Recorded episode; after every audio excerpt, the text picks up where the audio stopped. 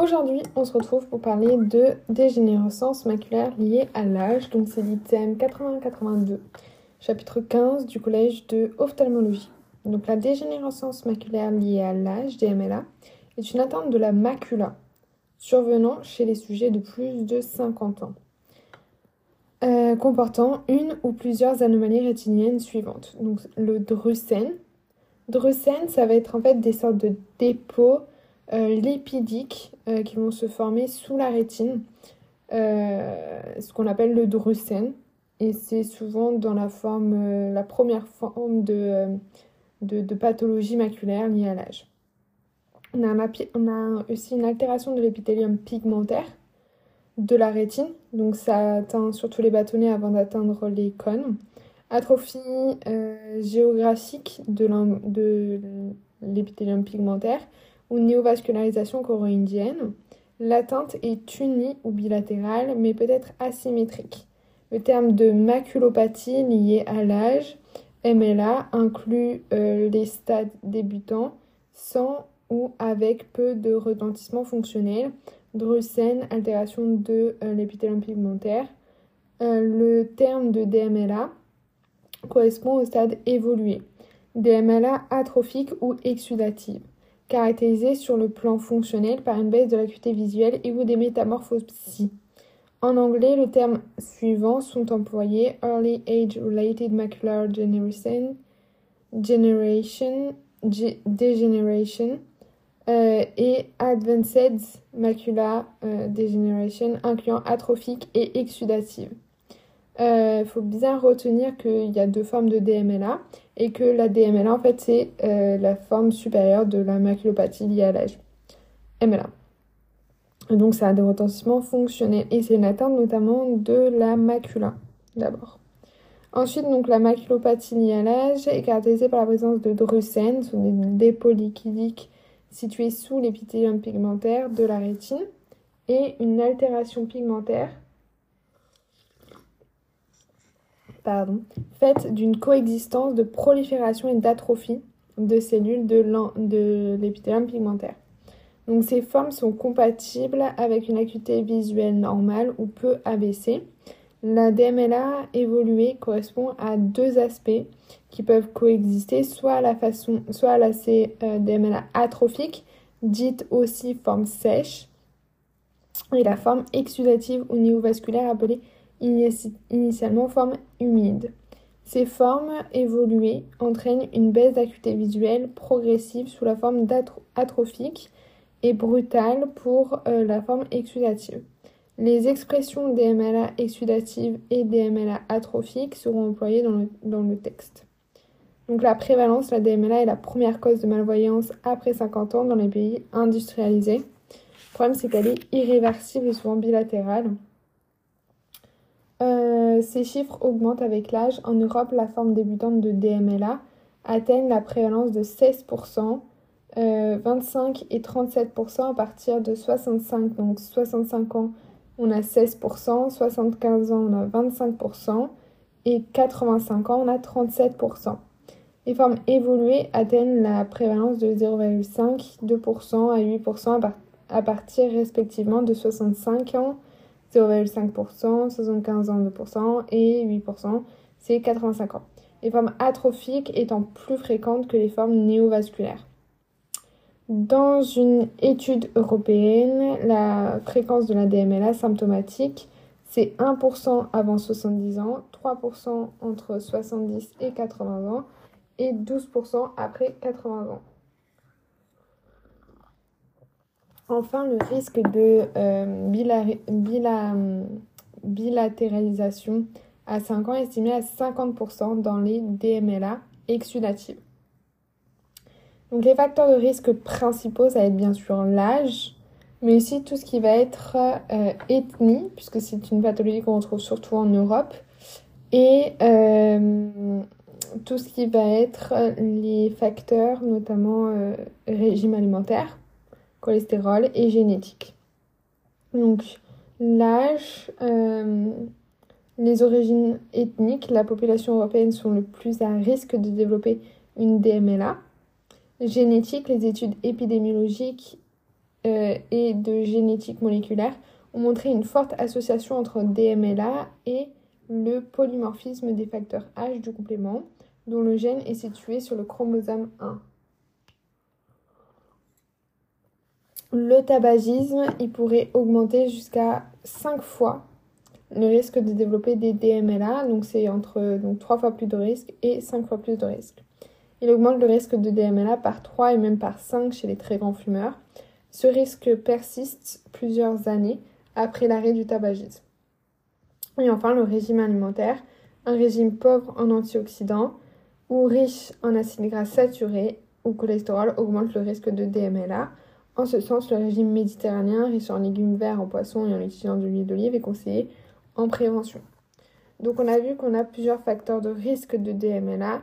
On va retrouver en premier l'âge, avec notamment 16% euh, de la population de plus de 85 ans qui ont euh, un DMLA.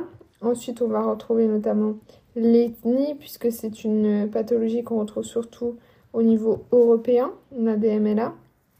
Ensuite, on va avoir les facteurs génétiques avec une modification au niveau euh, du gène du complément. Euh, c'est exactement c'est le polymorphisme du facteur H du complément dans le gène situé sur le chromosome 1. Ensuite, on va avoir le tabagisme, puisque ça peut augmenter de fois 3, voire même de fois 5, euh, même après l'arrêt du tabac. Et ensuite, après le tabagisme, on va avoir le régime alimentaire, puisque euh, on a vu qu'une alimentation riche en acides gras saturés augmentait le risque de DMLA. Ensuite, on, retrouve le diagnostic, les circonstances de découverte. Euh, surtout dans les DMLA, en fait, les principaux symptômes, ça va être surtout des métamorphopsies. Euh, alors que dans la déchirure rétinale, ça va être des photos, des phosphènes. on va avoir une baisse d'acuité visuelle et des métamorphopsies. Donc la métamorphopsie, elle est mise en évidence par la grille d'Amsler. D'Amsler. Donc, circonstances de découverte. La circonstance sont les suivantes. On a une baisse progressive de l'acuité visuelle de loin et de près, correspondant à l'aggravation lente des lésions, euh, formes notamment atrophiques. On, a une baisse, on peut avoir une baisse brutale de l'acuité visuelle associée à des métamorphopsies, ce qu'on retrouve surtout dans la forme exudative, humide, sensation de déformation des objets, ondulation des lignes droites, signant notamment des syndromes maculaires. Les métamorphopsies sont liées dans le cas de la DMLA à l'apparition de néovaisseaux choréidiens sous l'épithélium pigmentaire, responsable d'une exsudation de l'accumulation de liquide au niveau de la macula. On a un scotum central profond correspondant notamment au stade très avancé de la maladie qui est possible. Donc on a vu soit c'est une forme très progressive qui est surtout la DMLA atrophique, Sinon, on a vu que on avait euh, la DMLA euh, humide qui euh, provoquait une baisse brutale, notamment de la baisse de l'acuité visuelle, brutale, avec des métamorphopsies qui étaient très présentes. Et ensuite, on peut avoir ce qu'on appelle un scotum central dans les formes très évoluées. Les formes atrophiques étant plus fréquentes que les formes néovasculaires humides. Donc l'examen comporte la mesure de l'acuité visuelle, la recherche d'un scotum central, puisque c'est en fait comme ça que termine la, la pathologie, ou de métamorphopsies qui peuvent être objectivées, présentant notamment euh, grâce aux patients, enfin présentant aux patients la grille d'Amsler qui permet d'objectiver des métamorphopsies constituées d'un quadrillage régulier. Examen du fond d'œil, examen bio-microscopique du fond d'œil, la photographie en couleur du fond d'œil recherche la présence de drusènes et l'altération pigmentaire. Donc les drusènes, c'est notamment des euh, petites dépôts lipidiques sous euh, l'épithélium pigmentaire, des zones d'atrophie d'épithélium pigmentaire avec euh, des zones notamment de régénérescence de l'épithélium pigmentaire, on retrouve dans, dans les maculopathies liées à l'âge, des hémorragies des exsudats lipidiques, exsudats secs, un œdème maculaire et ou un décollement exsudatif de la macula, témoin d'une forme, notamment exsudative.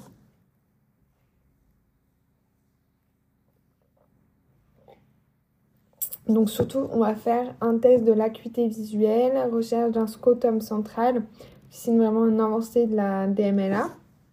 Parce que la DMLA, de base, on a euh, donc une maculopathie euh, liée à l'âge, une MLA, qui euh, se manifeste par des drusènes, donc c'est des dépôts lipidiques sous l'épithélium pigmentaire, avec des, de l'atrophie et de la repigmentation de l'épithélium pigmentaire.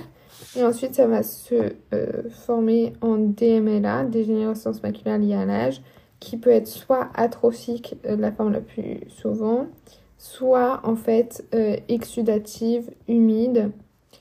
Et euh, donc atrophique, c'est plutôt progressif, alors que exudative, ça va être plutôt brutal, avec notamment, euh, avec notamment une baisse d'acuité visuelle brutale et des métamorphopsies.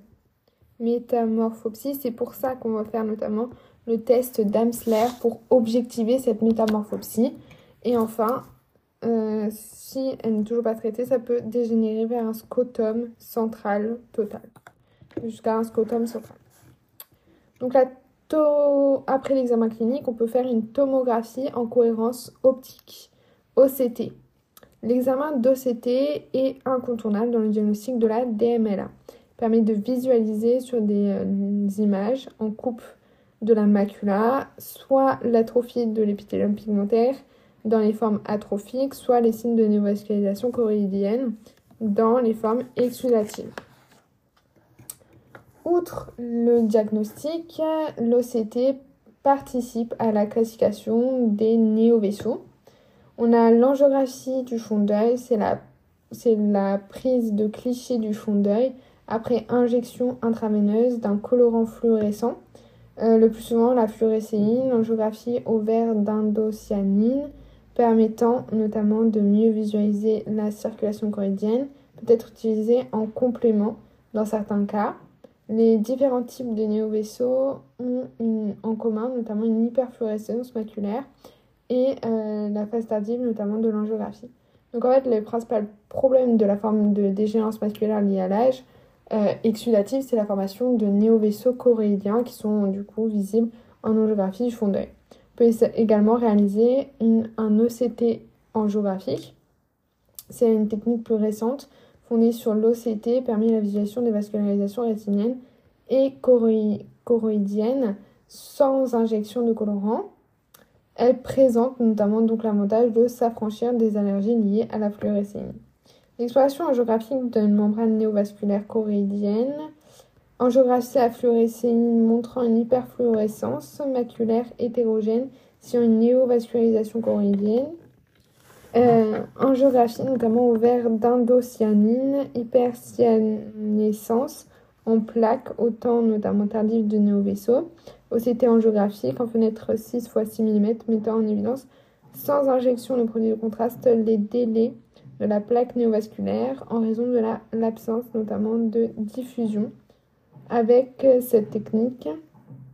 L'OCT angiographique en fenêtre 3 x 3 mm montrant euh, l'arborescence néovasculaire euh, détourée par les flèches vertes.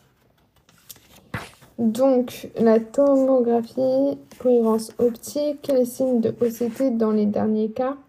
Dans ce dernier cas, donc dans les formes oxydatives, sont un œdème maculaire, augmentant l'épaisseur de la macula, quantifié, la présence de matériel hyper réactif, hyper réflectif, néo-vaisseau, en avant et en arrière de l'épithélium pigmentaire, la présence notamment de liquide intra-rétinien et ou sous-rétinien, enfin le décollement de euh, l'épithélium pigmentaire sera souvent observé. Donc on fait un OCT, on fait notamment une angiographie du fond d'œil ou un OCT angiographique en plus notamment de l'examen euh, d'Amsler. Pour les formes cliniques, euh, formes débutantes, ça va être notamment maculopathie liée à l'âge. On va voir surtout des drusènes, comme dit précédemment. Première signe clinique, l'apparition précoce de drusènes. Ceux-ci euh, sont dus à l'accumulation de résidus de la phagocytose des photorécepteurs par les cellules de l'épithélium pigmentaire. Là, on peut voir une dégénérescence maculaire liée à l'âge non compliqué, forme débutante drusen, photographie en couleur du fond d'œil montrant de gros drusen en partie confluents, formant notamment des taches jaunes, on voit, les flèches, sous la rétine dans euh, la région maculaire. Donc des taches jaunes sous la rétine dans la région maculaire. L'ovale indique notamment la dimension de la macula. Tomographie en cohérence optique, OCT, cartographie en face de l'épithélium pigmentaire de la rétine montrant les soulèvements occasionnés par les drucènes, par les dépôts lipoprotéiques des drucènes. L'OCT coupe horizontale passant par euh, le centre de la macula. Les drucènes soulèvent l'épithélium pigmentaire. On voit bien en fait euh, euh, les drucènes qui font des sortes de, petites bulles en fait sous l'épithélium pigmentaire au niveau de la macula. Pour la forme atropique, ça va être différent. La forme atropique est caractérisée histologiquement par la disparition progressive des cellules de l'épithélium pigmentaire. Elle se traduit à l'examen du fond d'œil par des plages d'atrophie, euh, plages claires, et euh, de la choroïde qui commence autour de la fovea. Donc en fait, on va avoir des plaques d'atrophie euh, d'épithélium pigmentaire, des plaques claires euh, de la choroïde qui commence autour de la fovea. La DMLA compliquée, forme atrophique, photographie notamment en couleur du fond d'œil, montrant de gros drucènes autour notamment d'une zone centrale d'atrophie de l'épithélium pigmentaire. On a la photographie en autofluorescence du fond d'œil, l'épithélium pigmentaire. Et euh, les photorécepteurs ont la propriété d'être autofluorescents lorsque le fond d'œil est éclairé en lumière bleue. Les taches sombres centrales représentent notamment la zone d'atrophie de l'épithélium pigmentaire de la rétine. Tomographie en cohérence optique, coupe horizontale, passant par le centre de la macula. Cette coupe montre une atrophie de coupe de la rétine externe et de l'épithélium pigmentaire en regard notamment de la flèche, soit toute la zone correspondant aux taches sombres en autofluorescence. Quelques drucènes persistent en dehors de la zone atrophique. Donc en fait, on va avoir deux formes, la forme exudative, la forme euh, atrophique. Dans la forme MLA, déjà, ça va être euh, essentiellement euh, des drucènes qui vont être visualisés à l'OCT ou même au fond d'œil avec des taches en fait lipidiques blanchâtres sous, sous l'épithélium pigmentaire. Et dans la forme notamment atrophique qui va se mettre en place progressivement, on va avoir des sortes de plaques atrophiques parce qu'en fait ça va être une atrophie de l'épithélium pigmentaire. Donc là on a une visualisation à la fluorescéine de plaques euh, atrophiques. Euh, propriété notamment autofluorescence en bleu. Les taches sombres centrales représentent la zone d'atrophie de l'épithélium pigmentaire de la rétine lorsqu'on a une photographie autofluorescente. Ok. Et on peut avoir notamment euh, une coupe montrant une atrophie de la coupe de la rétine externe de l'épithélium pigmentaire. Ensuite, on a les formes exudatives ou néovasculaires, c'est les formes choroïdiennes. Euh, c'est quand on a une dégénérescence maculaire liée à l'âge qui est déjà en fait évoluée. On, va avoir des, des, qui peuvent euh, persister, mais surtout on va avoir une néovascularisation qui, qui, va avoir le jour, euh, choroïdienne notamment. La forme exudative est liée à l'apparition de néovaisseaux sous la rétine. Il s'agit de néovaisseaux issus de la choroïde, on parle de néovaisseaux choroïdiens, qui se développent initialement sous l'épithélium pigmentaire et qui franchissent notamment pour certains l'épithélium pigmentaire pour se développer directement sous la rétine maculaire. Cette néovascularisation choroïdienne entraîne un œdème intrarétinien, des hémorragies, l'apparition de fluides dans la rétine, normalement sèche, et souvent un décollement de l'épithélium pigmentaire, responsable de la baisse d'acuité visuelle, de métamorphose, d'apparition brutale. La forme exudative de la DMLA provoque des complications fonctionnelles sévères rapidement évolutives. Le constat d'une baisse d'acuité visuelle chez un patient euh, connu euh, pour avoir notamment des drucènes justifie ainsi un examen ophtalmologique en urgence dans les 48 heures afin de détecter l'éventuel néovaisseau corridien et de les traiter immédiatement. Donc en fait, euh, on va avoir une baisse d'acuité dans les formes exudatives, on va avoir une baisse d'acuité visuelle brutale du fait en fait d'une sorte d'œdème qui va être euh, initialement en sous épithélio-pigmentaire qui va accentuer et être allé en sous-rétinien. Euh, voilà, apparition de fluide dans la rétine et souvent un décollement de l'épithélium pigmentaire qui va être à l'origine de métamorphopsie qu'on voit très bien notamment à la technique d'Amsler. Le constat d'une baisse d'acuité visuelle chez un patient connu pour avoir des drocènes justifie ainsi un examen ophtalmologique en urgence dans les 48 heures afin de détecter d'éventuels néovaisseaux corrigiens et de traiter immédiatement, puisque c'est le seul où on peut mettre des anti-VEGF pour éviter en fait aux néovaisseaux de plus gonfler, de plus euh, grandir en fait. Euh, pour les formes exudatives, on peut rien faire, mais pour euh, les formes non, pour les formes atrophiques, on peut rien faire, mais pour les formes exudatives, on peut mettre des anti-VEGF pour éviter que ça n'évolue. On voit une angiographie à la fluorescéine montrant l'hyperfluorescence produite par la diffusion de colorants à partir de néovaisseaux choroïdiens, l'OCT angiographie montrant euh, l'arborescence du néovaisseau sans injection de colorant, l'OCT coupe horizontale passant par la lésion. La rétine est soulevée par des néovaisseaux choroïdiens située sous l'épithélium pigmentaire et présente du liquide sous-rétinien astérisque, signant l'exsudation dont l'activité des néovaisseaux. Donc la rétine est soulevée par les néovaisseaux choréidiens euh, situés sous l'épithélium pigmentaire et présente du liquide sous-rétinien astérisque, signant l'exsudation, donc l'activité des néovaisseaux. Le traitement, donc les formes débutantes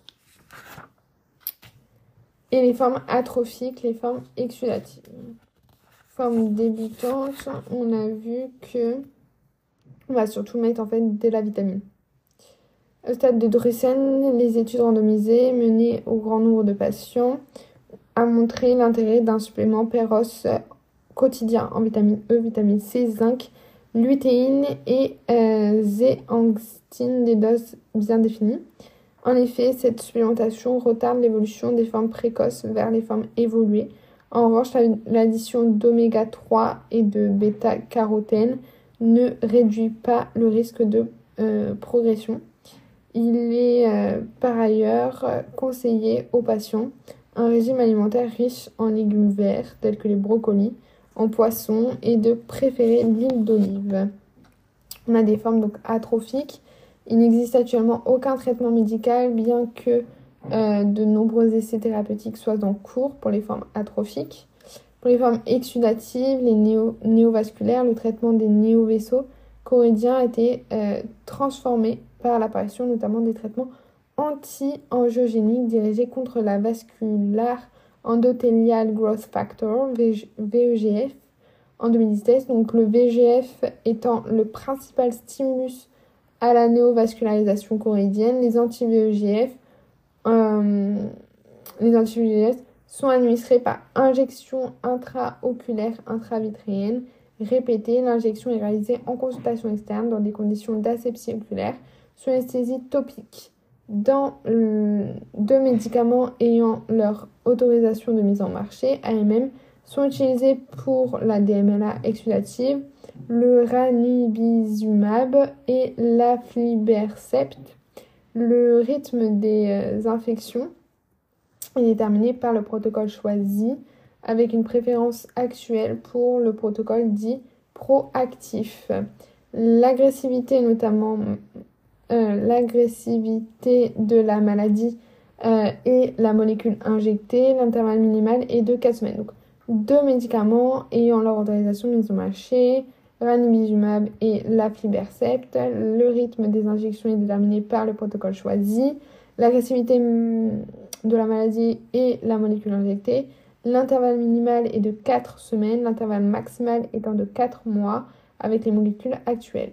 Le bevacizumab, bien que non développé initialement pour l'œil, a une action semblable confirmée par plusieurs études randomisées dans différents pays et a reçu récemment une autorisation d'utilisation dans la DMLA exsudative en France. Cependant, son utilisation reste en recul en comparaison aux deux autres molécules. Donc les anti-VEGF ont une double action. D'une part, ils sont anti-angiogéniques, c'est-à-dire qu'ils stoppent la progression de la néo-vaisseau sans pour autant les faire régresser. D'autre part, ils corrigent l'hyperperméabilité capillaire des néo-vaisseaux, faisant ainsi régresser l'œdème rétinien maculaire. Sous l'effet du traitement, 40% des yeux ont une amélioration visuelle, visuelle substantielle persistante à deux ans de traitement. Dans les autres cas, la vision soit reste stable, soit baisse modérément. Moins de 10% des cas s'aggravent de façon importante malgré le traitement. La DMLA compliquée, forme exudative néovasculaire avec hémorragie, évolue sous traitement par anti-VEGF.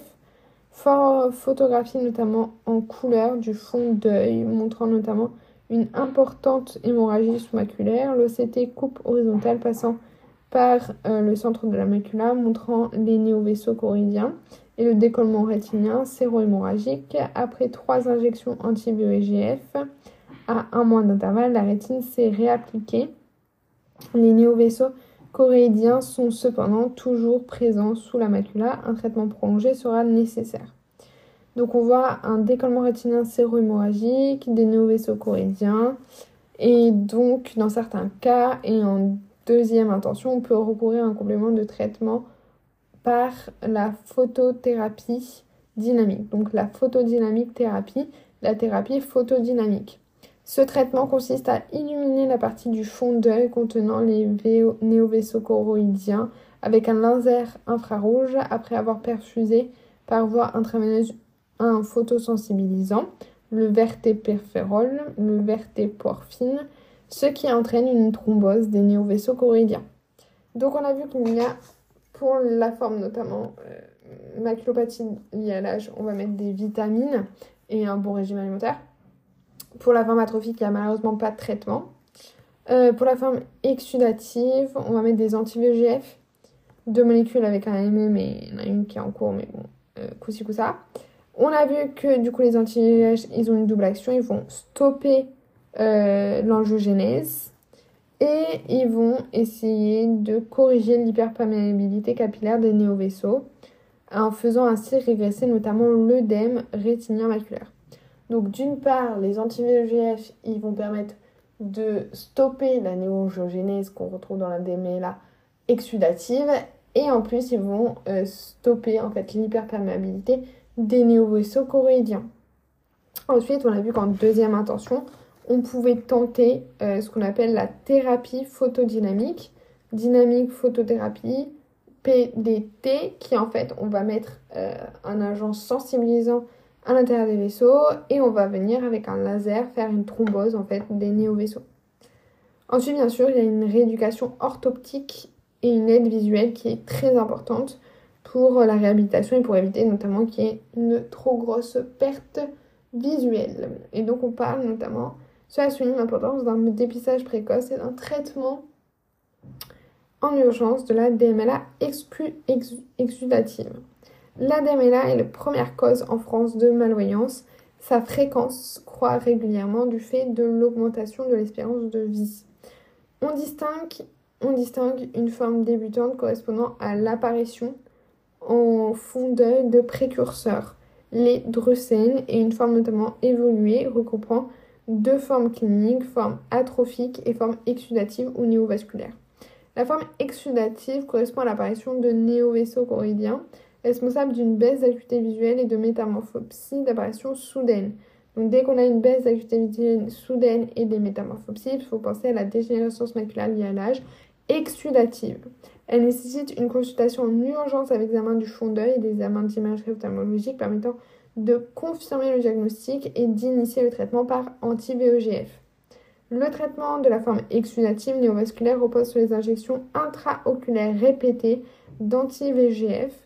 La photothérapie dynamique peut être pratiquée en complément, dans certains cas en deuxième intention. Dans les cas de perte visuelle sévère, malgré le traitement, une rééducation orthoptique associée à des aides visuelles doit être proposée aux patients. Et voilà, on a terminé pour ce petit système 80-82 des géances maculaires liées à l'âge. J'espère qu'il vous aura plu. Pour me soutenir, n'hésitez pas à vous abonner, à mettre un petit j'aime.